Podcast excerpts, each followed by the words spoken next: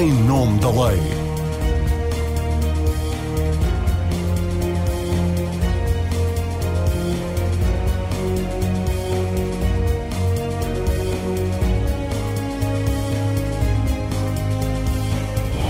Olá, seja bem-vindo ao Em Nome da Lei. Hoje vamos falar sobre a violência obstétrica, um problema à escala mundial, desde há vários anos declarado pela Organização Mundial de Saúde como uma violação dos direitos humanos. E em Portugal, apesar da melhoria dos cuidados materno-infantis, será que temos violência obstétrica nos nossos hospitais? Há mulheres a queixarem-se de procedimentos médicos durante o parto não consentidos e até de más práticas obstetras, violação da privacidade, recusa em administrar analgésicos, desconsideração pela dor e maus tratos verbais. Um inquérito feito em 2015 pela Associação Portuguesa pelos Direitos das Mulheres na Gravidez e no Parto revela que 40% das mais de 3 mil mulheres entrevistadas denunciam atos passíveis de serem considerados violência obstétrica.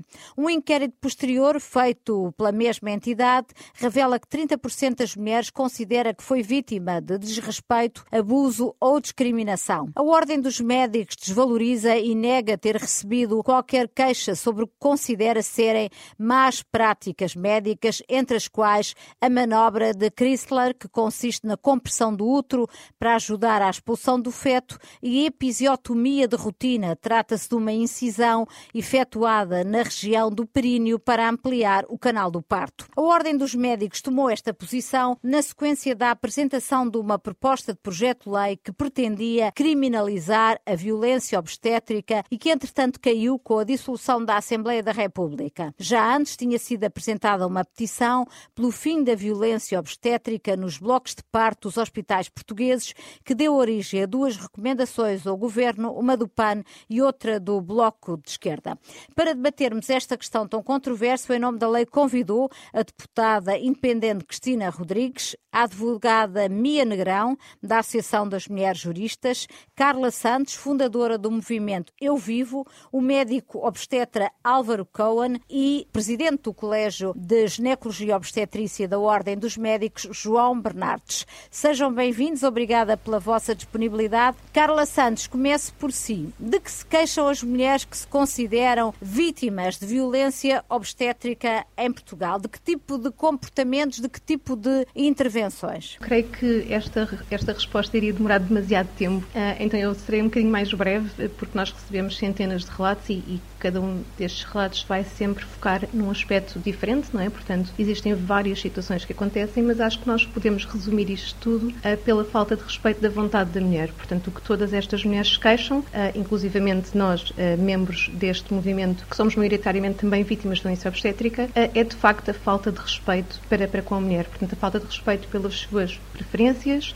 ou, de facto, falta de respeito sem qualquer tipo de, de, justificação por trás. Portanto, sem qualquer tipo de. que não seja uma coisa combativa, é só falta de respeito gratuita. Mas quando fala de falta de respeito pela vontade da mulher, está a falar em que vontade expressa de que forma? Aí é a tal parte em que nós iríamos demorar muito tempo para especificar, uh, mas eu posso aqui apontar alguns casos que, que tenho aqui à minha frente no, no e-mail uh, da nossa, do nosso movimento, que se está a formar agora como associação. Temos aqui toques forçados, uh, um exemplo de uma mulher que diz que uma médica agarrou à força e outra fez o toque à força, enquanto ela estava a pedir para não o fazer. temos aqui uma mulher que indica que às 37 semanas foi feito um descolamento de membranas sem sua autorização. Temos também aqui a indicação de que um médico subiu para cima da marquesa para aplicar a manobra de Chris Teller. Tem várias, várias situações, há muitas diferentes. Neste caso em específico, estas pessoas referem, pela informação que eu tenho aqui, que todas estas indicações estavam no plano de parto, como coisas que não queriam que acontecessem, e esta senhora da consulta, nas 37 semanas, eh, verbalmente expressou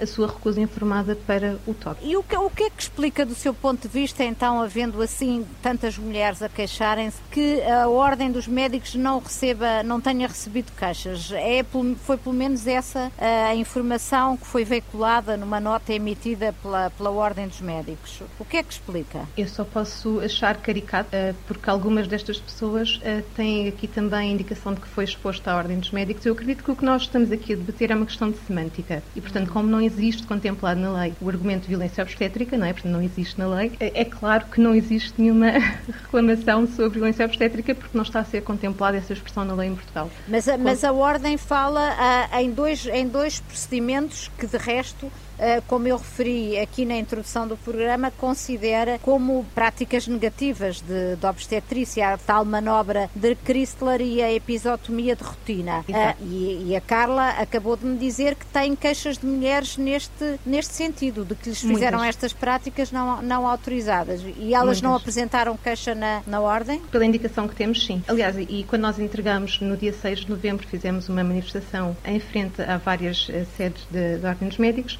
nós entregámos uh, cerca de 300 relatos de violência obstétrica, muitos deles tinham incluídas essas manobras, portanto, se não foi antes do dia 6 de novembro, certamente depois uh, tem essa informação. Falam sempre em hospitais portugueses, não distinguindo se estamos a falar de medicina pública ou, ou privada. A realidade de que falam acontece tanto nos hospitais públicos como nos privados? Sim, é transversal, ela acontece tanto nos públicos como nos privados. Acontece que nos públicos, eh, normalmente, não existe tanta intervenção, portanto, por parte dos médicos, maioritariamente as mulheres são acompanhadas por enfermeiros. Nós não estamos aqui numa guerra declarada uh, com os médicos nem com os enfermeiros, estamos aqui numa guerra declarada com a violência obstétrica e eu acho que era importante isto ficar bastante uhum. definido. Uh, nos hospitais privados, nós sentimos que pelas indicações das mulheres, são tratadas como clientes. E a partir deste prisma, o tratamento é diferente, mas não significa que não sejam coagidas de várias formas para aceitar procedimentos que à partida não aceitariam. Álvaro Cohen, médico obstetra, pergunto-lhe se reconhece que há violência obstétrica nos hospitais portugueses. Trabalha no hospital público? Eu trabalho, sou médico na Material Ferreira da Costa. Eu faço urgências há 32 anos uh, de obstetrícia, há mais de urgência geral, se consideramos urgência geral, e uh, eu acho que do ponto de vista, o que nós estamos, como estava uh, a Carla a dizer há pouco, nós estamos a falar é uma questão de semântica, e eu com a semântica não quero dizer que de forma nenhuma não haja situações que têm e devem ser completamente alteradas, não parece que haja violência obstétrica, a violência, o que nós devemos falar e o que nós devemos pensar, nós médicos e classe médica, uhum. e é uhum. importante que surjam estes grupos, que são grupos que são importantes para estas discussões e para trazer outra vez à tona da água estas discussões. O que nós temos que discutir é um problema que é transversal a todas as especialidades e é transversal às relações humanas. É um problema de humanização. Sim. E eu acho que o problema é aqui que reside, é um problema de humanização que nós devemos falar e não um problema de violência obstétrica. Violência obstétrica é uma palavra demasiado dura para algumas situações que eu admito possam perfeitamente acontecer, admito que como, elas aconteçam. Como, como que? A desvalorização da dor, por exemplo. Eu, como mulher, e como oh, na altura do meu Mar... parto senti muito isso, Marina, tenho que dizer. Marina, eu, como lhe disse, faço urgências obstétricas há muitos anos. E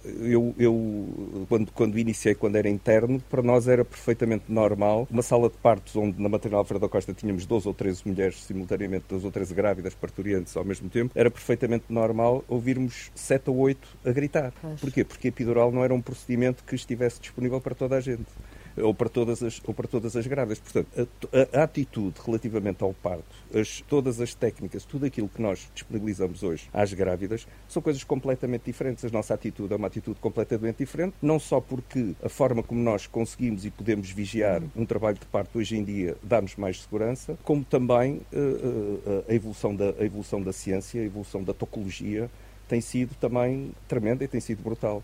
Portanto, aqui a questão parece-me que é uma questão mais de humanização, e aí eu estou completamente de acordo que nós temos que dar caminhos e temos que dar passos muito importantes. E eu lembro aqui, o por que exemplo, é que passos? eu lembro que aqui, passos? eu lembro hum. aqui uma das situações que, que, que, mais vezes foi, foi falada, a questão do consentimento. Hum. Portugal eh, entrou na ordem jurídica portuguesa, o, o, a Convenção da Oviedo entrou na ordem jurídica portuguesa em 1999 e o consentimento informado e como, como elemento nos processos clínicos, só muito mais tarde é que veio a ser, a, eh, a, a ser introduzido nos processos clínicos. Hoje em dia não há um único, uma única situação, uma única grávida ou um único paciente que não, assine um, que não assine um consentimento informado. A questão aqui é se esse consentimento informado, se quando se assina um consentimento informado, se se é devidamente esclarecido ou se se tem tempo para ser devidamente esclarecido sobre isso. Sim. E, portanto, essa é que pode ser uma questão. E se o profissional de saúde esclarece ou tem, ou tem, tem tempo ou, ou acaba por esclarecer todos os atos médicos que, que, que procedem. a eu sua admito... prática clínica esclarece as pessoas? Oh, oh Marina, uh, eu tento esclarecer o mais possível, mas uh, há situações que há situações em que uh,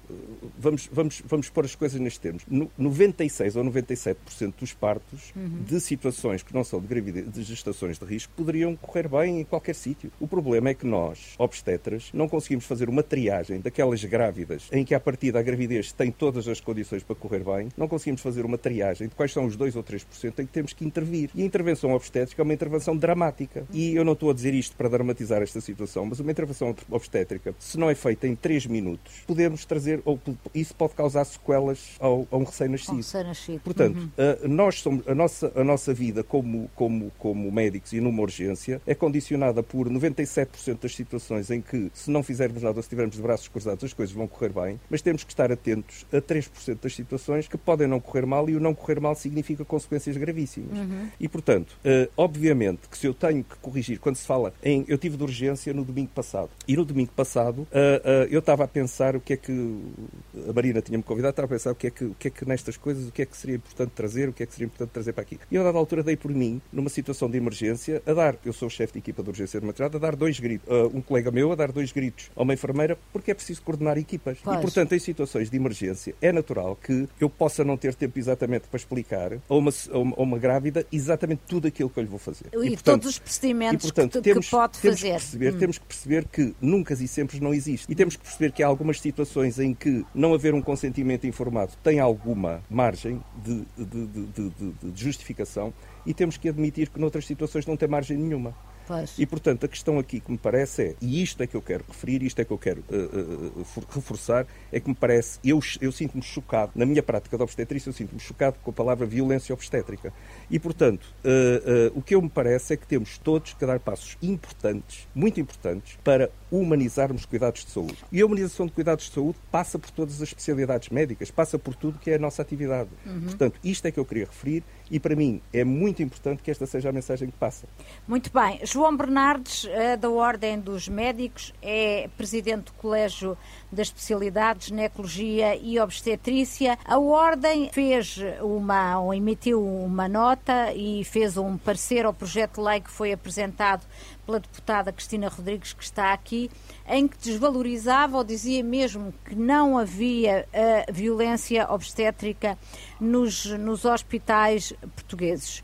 O doutor admite que há aqui um problema de nomenclatura ou, uh, do seu ponto de vista, os relatos destas mulheres uh, não são fidedignos? Bem, em primeiro lugar, a Ordem dos Médicos tem como principal objetivo zelar pelas, pela, pela, aplicação das boas práticas médicas, eh, de acordo com a melhor evidência científica. E, e quando há uma queixa, a queixa é apresentada passa pelo seu bastonário normalmente ou pelo Conselho Nacional e depois vai para os Conselhos Disciplinares, que são órgãos que, eh, eh, que aplicam o Código Deontológico e que aplicam penas. Eh, os colégios, e eu estou aqui a representar o colégio da, da especialidade, os colégios são órgãos consultivos a, a, a, que se recorre quando, nomeadamente os Conselhos Disciplinares e os tribunais, quando necessitam de algum esclarecimento sobre o que são as boas práticas. E, e, os hum. e são os colégios que se pronunciam porque os, os colégios representam todos os especialistas, não representam apenas alguns, representam todos os especialistas especialistas, são todos obrigados a estar por lei inscritos na ordem, e, e os colégios, naturalmente, que fazem uma audição alargada, é um parecer colegial e, e auscultam, em particular, eh, peritos eh, reconhecidos dessa área. Eh, e, portanto, é natural que surjam algumas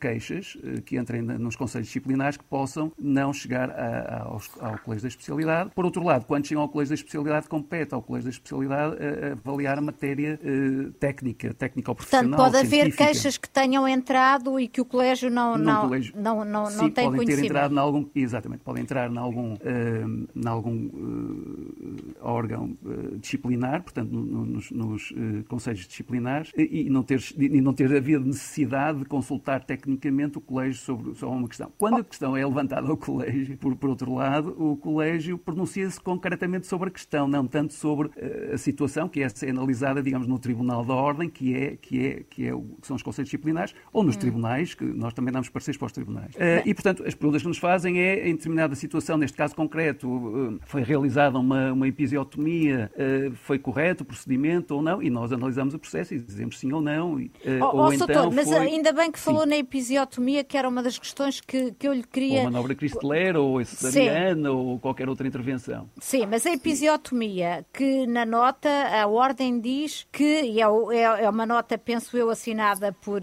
por, por si, pelo menos é do Colégio de Obstetrícia. É um parecer colegial, que, Sim, constitui uma... Não há pareceres individuais no colégio, certo. os pareceres do colégio são colegiais. Claro. Eh, é uma má prática obstétrica. No entanto, aquilo que eu tenho lido sobre a matéria é que Portugal tem taxas muito altas deste tipo de procedimento. 73% dos partos vaginais há este corte entre a vagina e o ânus para as pessoas perceberem bem de que é que estamos a falar e já ouvi referido que será a segunda taxa mais alta da Europa. Neste caso, trata-se de um procedimento de rotina, porque, quer dizer, não há 73% de situações de emergência, penso eu. Não é, não é, não, nós não temos essa, essa informação e, eh, e, é preciso explicar que eh, estamos claramente contra, contra a episiotomia de rotina, eh, significando episiotomia de rotina realizar a todas, a todas as, as, as grávidas, as parturientes, uma episiotomia, mesmo que não haja justificação, isso é que seria uma episiotomia de rotina, isso é má prática, é muito claro e, e sempre o dissemos, e, sem, qualquer,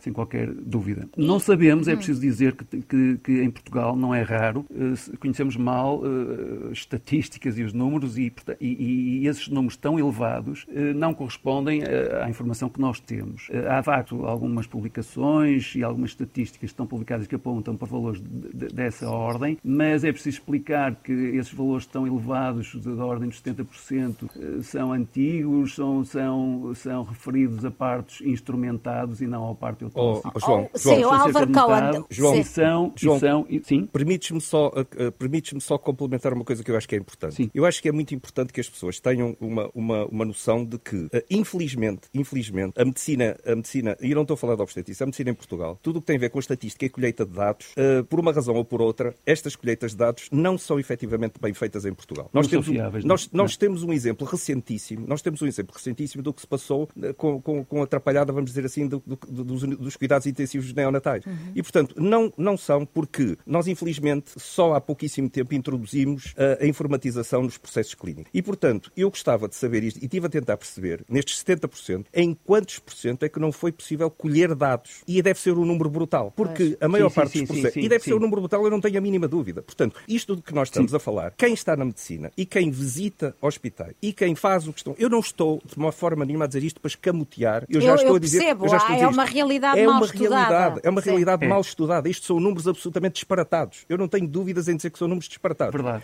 O que se passa é que nem nenhum destes, em nenhum destas colheitas de dados é referido em quantos por cento não foi hum. possível obter dados. Porque isto Sim. é que é a realidade. E, portanto, isto é que para mim é, uh, quer dizer, uh, é uma afronta quando se fala destes números e quando não se admite, em vez de seria muito mais importante as autoridades, nomeadamente o INSA, seria muito mais importante dizerem em quantos por cento, efetivamente, não foi possível a colheita de dados, porque isto enviesa completamente estes dados. Ó oh, João, desculpa ter-te interrompido, mas, mas não, não, muito obrigado, agradeço, é exatamente isso que se passa, mas nós temos, eh, e isso não corresponde de facto a quem, quem, quem vive nos hospitais, como, como, como, como, acabaste de dizer, eh, sabe que as coisas não são assim. Mas, mas de qualquer e, e temos forma, dados, doutor, temos dados sim. recentes e no parecer, portanto, também era importante que o parecer fosse todo ele analisado e não apenas alguns extratos do parecer. Eu, eu agora, parecer, eu nós, está, nós consultamos a plataforma, a plataforma nacional de, de, de, dados, eh, que é uma plataforma que está disponível nos, nos, hospitais que estão informatizados, e esses valores são menos de metade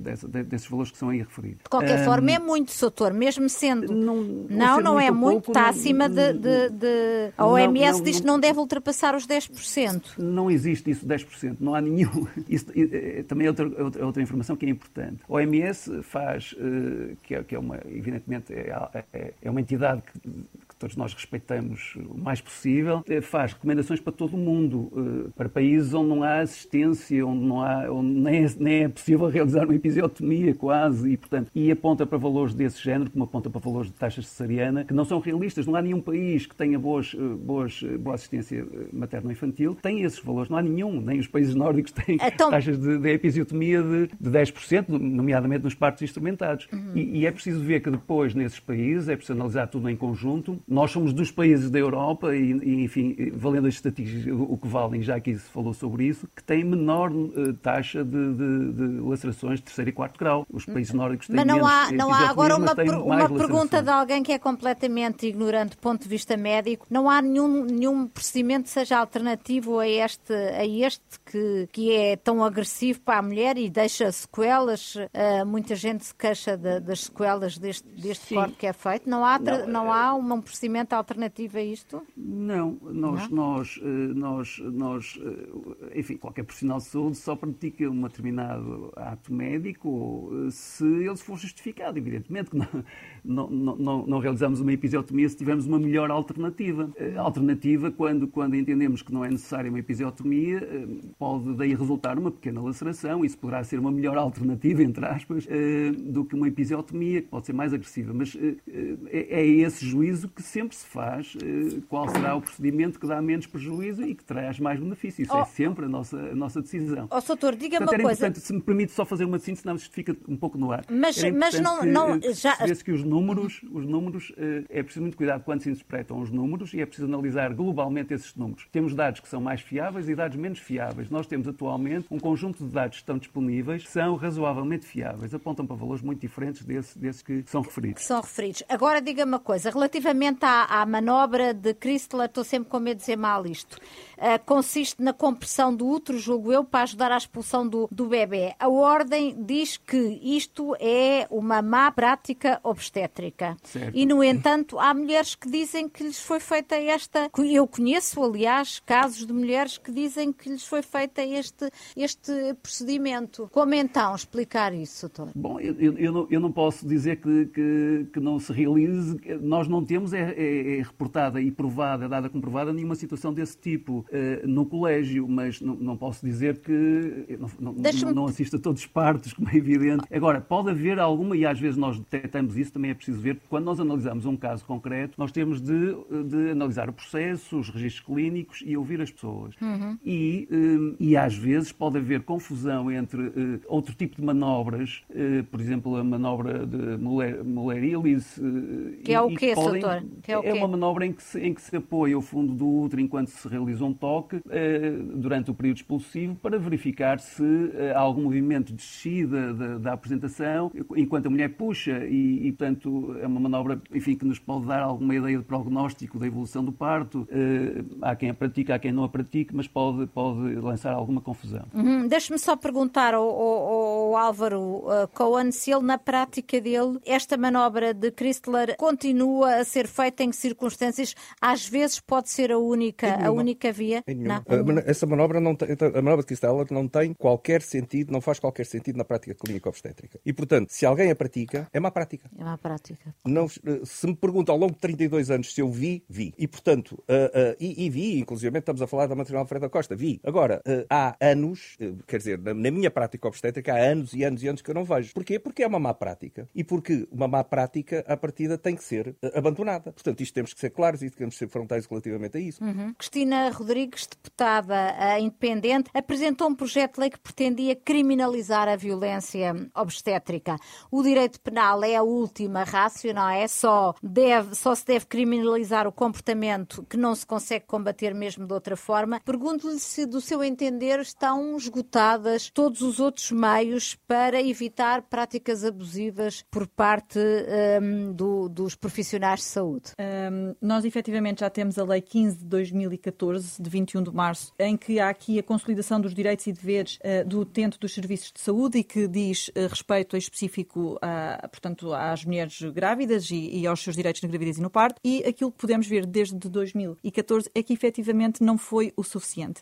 E, desde logo, eu julgo que enquanto a ordem dos médicos continuar a negar aquilo que é uma evidência, vai ser difícil nós evoluirmos nesta matéria. E, de facto, isto não é um ataque aos médicos, de, de modo algum. Não percebo porque é que ficam tão ofendidos com esta questão do termo, até porque acho que a ofensa é haver efetivamente quem pratica estas práticas e que acaba por, de alguma forma, manchar todos os profissionais e, portanto, acho que a Ordem dos Médicos neste âmbito devia ser a primeira a tentar afastar todo este tipo de comportamentos que não são aceitáveis uh, e, nomeadamente, no que diz respeito à episiotomia, uh, gostava de saber o que é que a Ordem dos Médicos está a fazer então para verificar que realmente que números é que existem ou não existem e o que fazer relativamente a isso. Quanto a este ponto, gostava de dar aqui um dado. O dado que eu tenho é do relatório Primavera 2018 do Observatório Português dos Sistemas de Saúde, que nos dá a indicação que a episiotomia é uma prática particularmente mais frequente em Portugal do que nos restantes países europeus, havendo dados da, da Dinamarca, que tem a taxa mais baixa de 3,7%, que contrasta com 73% em Portugal.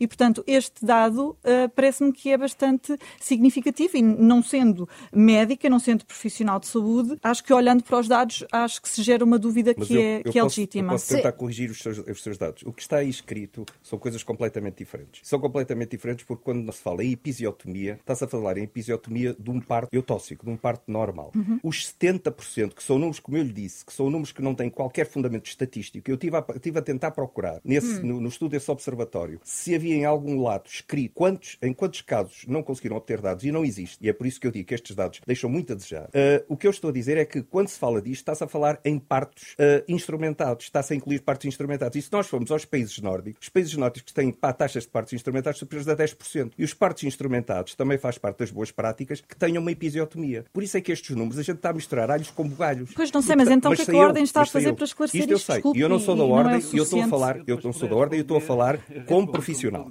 E portanto, as coisas, quando nós estamos a falar destes assuntos, é importante que haja um aconselhamento técnico. E portanto, quando depois se misturam alhos com bugalhos, o que surge depois é um amedrontar da opinião pública e é, desculpe, mas é, doutora, e é um, um amedrontar da, da opinião pública e é isso que a nós nos deixa um bocadinho preocupados. O que amedronta a opinião pública são as práticas estou, que efetivamente se estou, verificam. Eu não estou de forma nenhuma, e como eu lhe disse, eu não estou de forma nenhuma a escamotear, e eu comecei esta minha intervenção por dizer que há situações em que temos que corrigir. Naturalmente. E eu acho que é muito importante estes debates, eu acho que é muito importante estas, uh, este grupo, estas associações, porque são associações, isto são, ao fim e ao cabo, válvulas de escape da sociedade que nos permitem pensar seriamente sobre estes assuntos. Concordo. Claro, Deveria... há muitos comportamentos tão normalizados, com certeza, não é? Com certeza que sim, com certeza que sim, eu estou a dizer isto. Agora, parece-me que estão aqui a ser misturados alhos com bugalhos. E isto não é bom para esta discussão. Portanto, era só esta correção e peço desculpa de ter João, João, João Bernardes, muito rapidamente, quer responder aqui à Cristina Rodrigues, que eu depois tenho que lhe devolver a ela a sim, palavra e sim. quero ir ouvir a seguir a minha Negrão. Diga. Sim, é, é, é bom, é, era importante que nós pudéssemos realmente esclarecer as coisas, porque senão fica sempre uma enorme confusão. Não vale a pena dizer mais sobre os números, já o Dr. Álvaro Conde já, já o disse. E já agora dizer o seguinte,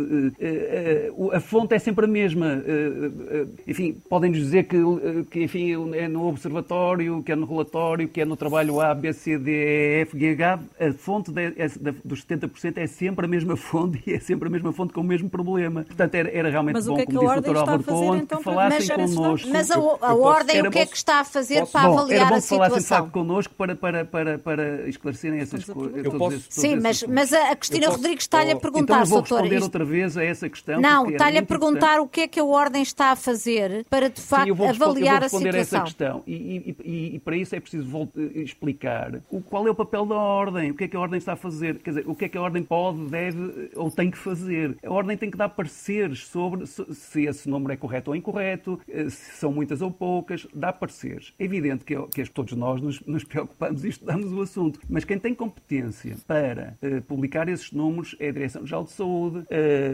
e, e, e, enfim, e, portanto, e nós, naturalmente que nós, nas nossas recomendações, fazemos sempre recomendações no sentido de que se adotem as boas eu práticas. Acho, oh João, desculpa interromper-te, eu acho que foi um passo muito importante, aquele que foi dado, e, e as pessoas que puderem consultar o Ultimato Obstétrica e Ginecológicas é importante, o passo que foi dado na criação de um consórcio. Obviamente que isto certo, não tem que passar pela Ordem dos Médicos nem pelo Colégio da Especialidade. Isto é uma situação que tem que ficar a um nível inferior, porque são sociedades científicas que têm a responsabilidade de criar consensos e protocolos técnico-científicos e esses protocolos têm que ser publicados. E aqui uma crítica também às sociedades científicas, que as sociedades científicas vivem muito enclausuradas sobre si próprias e têm aqui algum, alguma questão e algum problema, ou qualquer coisa de, de, de, de não se abrirem à sociedade e não discutirem com a sociedade e não abrirem congressos científicos à participação de outras pessoas, de, de pessoas da sociedade. Portanto, há aqui alguma crítica também às sociedades científicas, mas também há aqui uma coisa importante que é, foi criado um consórcio, neste momento, da, da área da obstetrícia,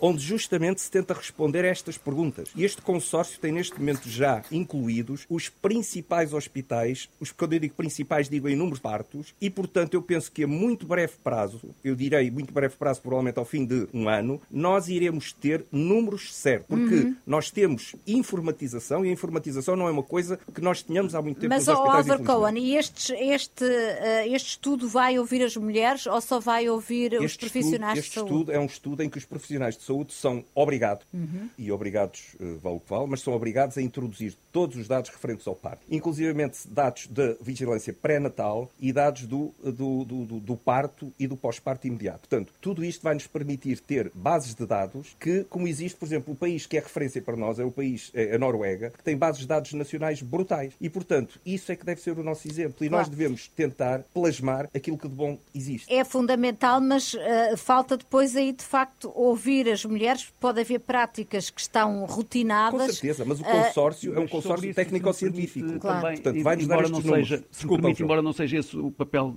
da Ordem uh, e do Colégio, mas, enfim, eu como obstetra sei e como ex-diretor de serviço, dirigi já três grandes maternidades, todos os hospitais têm questionários obrigatórios e as, e as senhoras reportam regularmente o seu parecer sobre o que aconteceu durante o parto. E nós temos hum, taxas nos nossos hospitais de satisfação resta, superiores sempre a 80%. Resta sempre, saber sempre, que encaminhamento têm essas queixas. De qualquer forma, doutor, eu agora tenho que ir ouvir.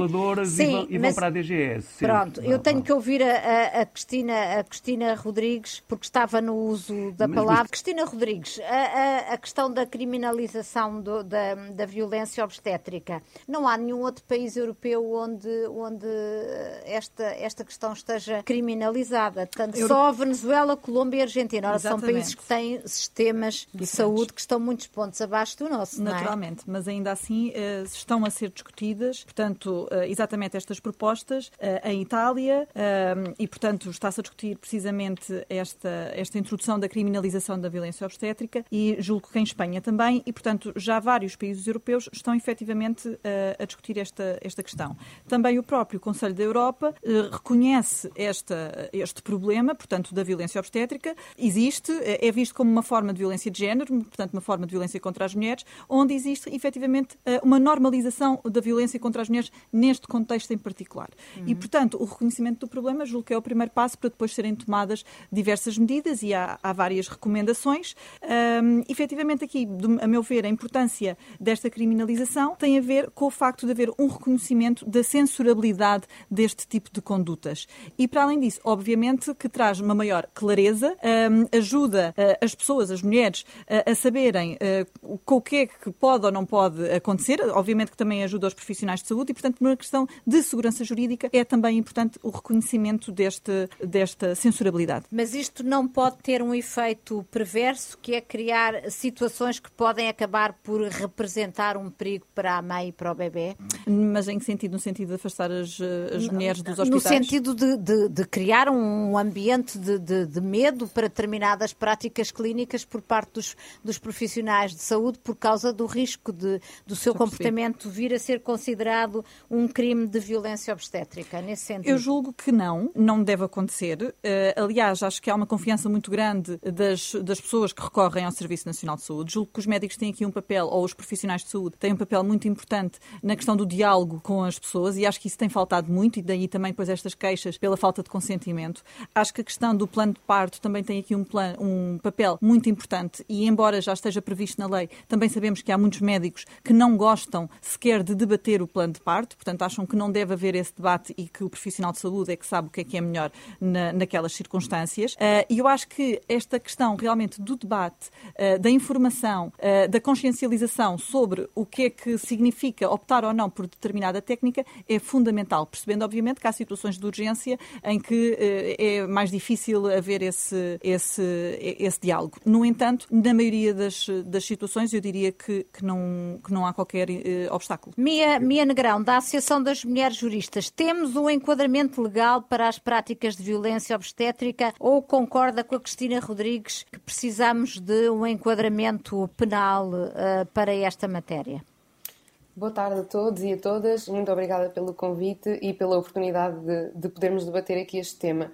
Em primeiro lugar, e antes de responder diretamente a essa pergunta, Marina, um, eu gostava de falar aqui um bocadinho sobre esta questão de, do termo violência obstétrica, que, pelos vistos, uh, assusta tanto os profissionais de saúde e, de certa forma, compreensivelmente. Uh, podemos pensar, por exemplo, no caso da violência doméstica um, e que uh, tudo aquilo que são atos de apropriação da, ou, ou, no fundo, de limitação da autonomia de uma mulher no contexto do namoro ou do casamento ou de uma uhum. relação é violência doméstica. Portanto, não significa que seja necessário haver violência física, nem sequer violência verbal. Portanto, só o simples facto, por exemplo, do marido ficar com o dinheiro da mulher e de lhe controlar o dinheiro e não a deixar gastar onde ela o quer gastar, isto já é limitação da autonomia, portanto é violência doméstica. Na violência obstétrica é mais ou menos isto que acontece. Ou seja, a violência obstétrica está definida, uh, está na lei venezuelana, mas, mas, é uma definição que serve, que abarca, no fundo, uh, o, o, problema. É a apropriação do corpo e dos processos reprodutivos das mulheres que se traduz num tratamento desumanizador, na perda da autonomia, etc, etc. E depois fazem, uh, ou pode-se fazer a especificação de alguns atos, de algumas condutas que consubstanciam a violência obstétrica de uma forma física ou de uma forma também verbal. A violência obstétrica, de facto, em Portugal, tem muito a ver com esta limitação da autonomia das grávidas e das parturientes. Mas diga-me uma coisa, Mia, acha razoável fazer essa comparação, essa analogia entre a violência doméstica e a violência obstétrica, porque no caso da violência doméstica, quer dizer, toda a, todo o ato violento é injustificável. No caso da violência obstétrica, pode haver determinadas uh, práticas que são violentas, mas são necessárias naquela altura. Uh... Não é verdade, Maria. Não? Ou seja, a violência aqui vem da limitação da autonomia da pessoa. Vamos pensar que o consentimento foi uh, introduzido, não é, no, no ordenamento jurídico e, e, já é considerado um, um direito humano, precisamente para a proteção dos utentes contra algumas condutas que não querem, que não desejam na sua uhum. esfera física, certo? certo? Portanto, a partir deste momento, o consentimento informado não é, não serve para a proteção dos profissionais de saúde, mas sim para a proteção dos utentes. E, portanto, consentimento informado é a base da relação entre médico-paciente ou profissional de saúde, seja quem for, e paciente, ok? e nessa medida, qualquer grávida ou, ou, ou parturiente ou puérpera deve ser sempre informada e esclarecida relativamente às intervenções que vão fazer. Sendo que, no caso da gravidez ou no caso do parto, temos nove meses para serem informadas sobre aquilo que são as, as práticas mais comuns num parto. Mas, ó oh, Mia, ouviu o doutor Álvaro Coancê? Doutora Mia, eu vou-lhe eu vou colocar aqui uma questão. Vamos colocar uma questão de uma, de, uma, de uma senhora que tem um problema cardíaco, que vai a, um problema, vai a, uma, a uma consulta de cardiologia e o médico propõe um cateterismo que a senhora recusa e o médico, por uma forma, vamos supor que o médico obriga a senhora a fazer um cateterismo. A Mia está a ver o risco que está a correr. A seguir vamos, vamos ter uma violência cardiológica, a seguir vamos ter uma violência anestesiológica. Portanto, a questão que eu quero aqui dizer e o que eu quero referir é que estamos aqui a cair num extremismo e num fundamentalismo que eu acho que não leva a sítio rigorosamente nenhum. Eu acho que isto é uma situação de falta de humanização que os cuidados de saúde efetivamente têm. têm. Agora, diga-me se não acha que vamos cair neste extremo. Se daqui a uns tempos não vamos falar, daqui a uns tempos vamos ouvir a doutora Nia, Nia falar sobre violência cardiológica, violência anestesiológica e estamos a falar, não. eu nem sequer estou a falar daqui não, da questão de género, porque é eu até pus aqui é a uma mulher. daquilo que é a autonomia das mulheres, é a apropriação do processo reprodutivo. Oh, oh doutora Nia, eu dei o exemplo, eu dei o exemplo de uma mulher com este tempo deixa-me deixa-me falar. Deixem também falar. O problema aqui, esta tal desumanização de que estava a falar, é mesmo a apropriação dos processos reprodutivos das mulheres. É não lhes darem opções. Vamos falar de grávidas de baixo risco para não levarmos isto para o alto risco e para aquela situação de uma grávida que precisa mesmo de uma cesariana e rejeita a cesariana, ok? Não estamos aqui a falar desses casos limite. Estamos a falar daquilo que é gravidez, um parto de baixo risco, ok? Aquilo que acontece em todos os hospitais em Portugal neste momento, sejam públicos, sejam privados, é uma grávida dá a no serviço e dizem logo que é obrigatório canalizar a veia, é obrigatório um toque vaginal na admissão, é obrigatório fazer CTG. Noutros hospitais dizem também é obrigatório fazer o, o CTG contínuo, uh, tem que estar deitada, tem que parir deitada. Portanto, isto é uma limitação da autonomia das mulheres. É isto. E, portanto, este é o grande problema. E isto é sistémico. Isto acontece em todos os hospitais. Não há liberdade das mulheres, não há uma autonomia que as mulheres possam exercer nos hospitais, porque depois têm medo dos profissionais de saúde que lhes dizem isto é tudo obrigatório. E não é. Ninguém explica quais são as opções. Isto leva a uma cascata de intervenções, e há estudos sobre isto, certamente os doutores conhecerão, uh, que é a cascata de intervenções, não é? Portanto, começa com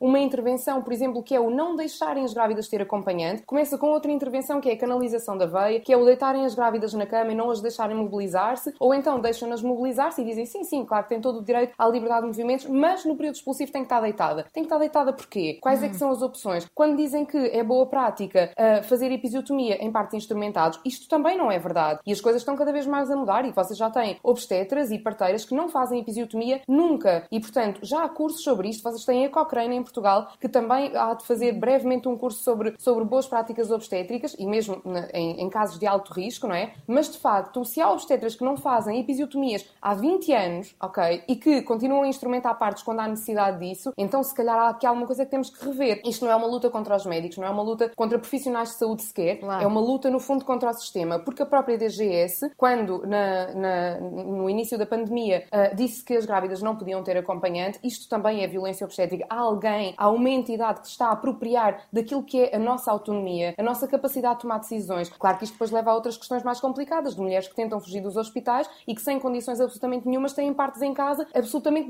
inassistidos, não é? Portanto, isto leva-nos a outros perigos. Portanto, se aqui a preocupação é de facto o bem-estar materno e fetal, então vamos dar opções às mulheres, porque é isso que elas estão a pedir. Isto não é algo contra médicos, nem contra, nem contra um, enfermeiros. Isto é algo contra um sistema que está sempre a reprimir-nos e a oprimir-nos. Deixa... E é só isto que nós queremos, queremos opções. É uhum. e, há, e há condições, deixe-me deixe perguntar ao João Bernardes, há condições neste momento no Sistema Nacional de Saúde para dar estas opções uh, à mulher? Permitam-me que diga o seguinte, com todo respeito pela doutora Mia, o, o discurso da doutora Mia é extremamente perigoso e, e, enfim, com todo respeito, isto mereceria naturalmente um debate mais alongado e estou disponível para isso. Eh, relativamente às questões da, da opção, eh, é preciso que fique muito claro que a Ordem dos Médicos condena veementemente e, e não é preciso que um tribunal venha condenar, porque a própria Ordem condena, tem penas que podem ir até à expulsão de um médico, se ele atuar em desrespeito pela, pelas pessoas, pela grávida, e se desvalorizar a autonomia, se, e, portanto, tudo isso é altamente censurável por nós e não precisamos que venha lei nenhuma, porque nós próprios, no nosso código deontológico, tratamos desses assuntos. Uhum. Isso, isso, isso que fique muito claro, e portanto não há aqui dicotomia entre os que são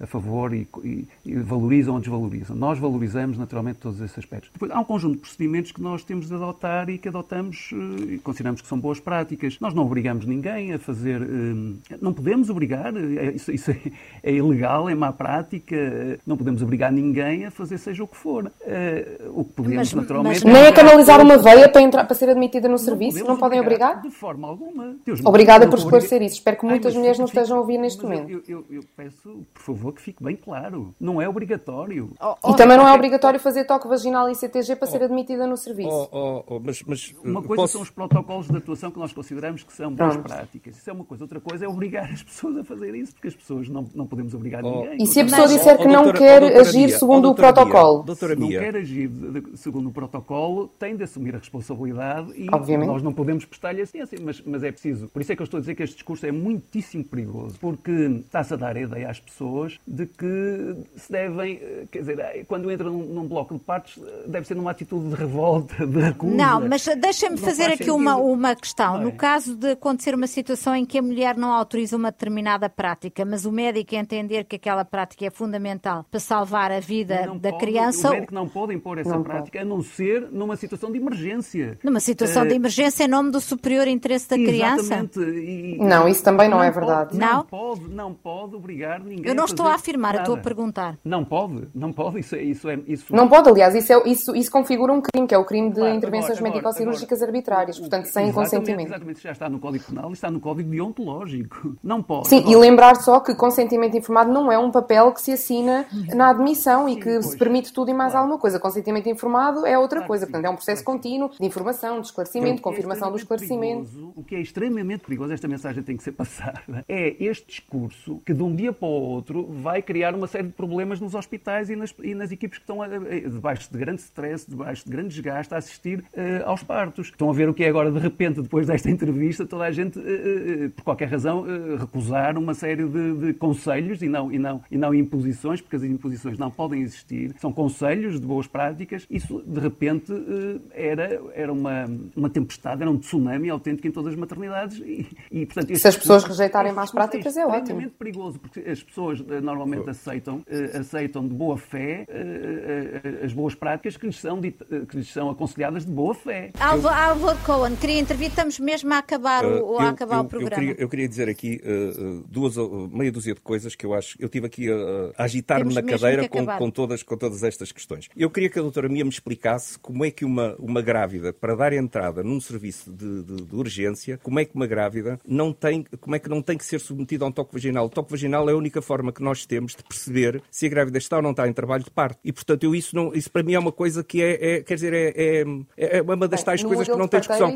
Deixe-me deixe deixe só, agora deixe-me só fazer aqui meia dúzia de, de, de questões. Sim. A primeira questão é em relação ao plano de parto. Eu acho que o plano de parto é. Eu, eu não tenho rigorosamente nada contra o plano de parto. A única coisa que eu tenho é que, primeiro que tudo, nós temos uma taxa de iliteracia na, na, na área médica brutal. E a realidade, quem se confronta com estas situações e de senhoras que aparecem num serviço de urgência de um, com um plano de parto, nós confrontamos com uma situação. Olha, eu vou-lhe dar um exemplo do que me aconteceu há duas semanas. Eu vou-lhe dar um exemplo que isto é típico. Uma senhora que está, a senhora enfermeira chega ao pé de mim e diz assim: Doutor, faz favor de falar com ela, senhora tem um plano de parto. E eu leio o plano de parto, eu, antes de entrar na sala da senhora, diz assim: Olha, estive a ler o seu plano de parto. O seu plano de parto é um plano de parto perfeitamente execuível de ser realizado na maternal Freire da Costa. Exceto se for uma serena de emergência que nós não temos condições de deixar o acompanhante assistir. E eu pedi à senhora para observar porque eu ia passar a visita médica. Eu vou observar a senhora e a senhora não está em trabalho de parto. E o primeiro ponto que dizia o plano de parto era: Eu não pretendo que seja induzido o trabalho de parto. E eu disse à senhora: Minha senhora, eu sugiro, vamos fazer exames ao bebê, se estiver tudo bem, sugiro dar-lhe alta e sugiro que a senhora espere que entre espontaneamente em trabalho de parto. A senhora respondeu-me: Doutor, não, porque eu já tive muitas dores durante a noite e, portanto, eu estou aqui e se achar bem, eu quero que o meu parto seja induzido. Portanto, onde eu quero chegar é que há muitas, mas muitas destas situações em que as senhoras chegam sem perceberem minimamente o que é que é um plano de parto uhum. e chegam sem perceber o que é que um plano de parto lhes pode ou não pode. Agora eu entro aqui num outro campo, que é o mas campo dos hospitais. Ó, oh, doutora, deixe-me só acabar, se faz favor. De, de ideias. Uh, eu, eu, eu, eu entro aqui num outro campo, que o outro campo é este. É que muitas vezes as senhoras vão com determinadas expectativas. Eu quero que uma dilatação seja feita dentro d'água. E as senhoras não se informam ou não sabem se o hospital onde elas querem que o bebê nasça tenha condições para isso. E aqui entramos numa outra questão que é muito importante, que é os hospitais deviam criar condições para ter uma clínica, uma consulta, que podia até nem ser uma consulta médica, mas fosse uma consulta onde os casais pudessem ir e pudessem ver se seria execuível um plano de parto que eles querem para aquele hospital onde eles querem ter o seu bebê. Hum, e isso é que entra, isso é que faz com que nos blocos de parto haja imensa tensão entre médicos e parturientes neste momento, que é uma tensão latente. Isto existe, isto é verdade. Porque as senhoras chegam e há determinada prática que uma determinado hospital, porque não tem condições para isso, porque não tem um número de profissionais para que tudo isto seja possível, é preciso que haja um, número, um rácio de profissionais de um para um, para que nós tenhamos a possibilidade de não ter uma senhora sem uma veia canalizada. É, é, é preciso que o rácio seja um rácio temos, médico. Temos que terminar. Temos, portanto, há aqui uma série de questões que têm que ser discutidas antes de se entrar nestes disparates, que são violências obstétricas. Bom, é um debate que vai dar pano para mangas. Uh, espero que este programa tenha contribuído para esclarecer uh, alguma coisa às pessoas sobre, sobre esta matéria. No próximo sábado não haverá em nome da lei, porque é dia de Natal, e não haverá também no sábado seguinte, por ser dia de Ano Novo. Regressamos no dia 8 de janeiro. Conto consigo. Festas felizes para todos. Em nome da lei.